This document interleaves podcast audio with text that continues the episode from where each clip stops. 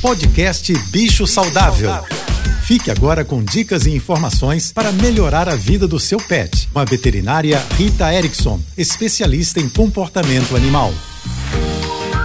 Ontem eu dei uma dica muito simples para ajudar a remover os pelos da nossa roupa e do sofá, que é uma mão úmida, se você não tiver nenhum acessório para te ajudar. Mas por que será que os pelos dos animais caem tanto? Pode ser por um motivo fisiológico, porque eles caem mesmo, assim como os nossos cabelos, mas também pode ser porque o animal está com algum problema de pele. E nesse caso, é fundamental a consulta com o veterinário para identificar o que está acontecendo. Mas tem algumas medidas que podem ajudar bastante. E a mais importante delas é a escovação. A gente deve escovar os nossos cães e gatos todos os dias, de preferência com uma escova macia que ele goste. Nem sempre aquela escova super poderosa que remove pelos é a mais indicada, porque se o animal não gostar, além da sensação desagradável que ele vai sentir, ele ainda vai fugir de você. Então, escove seu animal todos os dias. Dessa maneira, caem menos pelos pela casa e no caso dos gatos, eles também ingerem menos pelos na hora que se lambem. Quer saber mais sobre cães e gatos?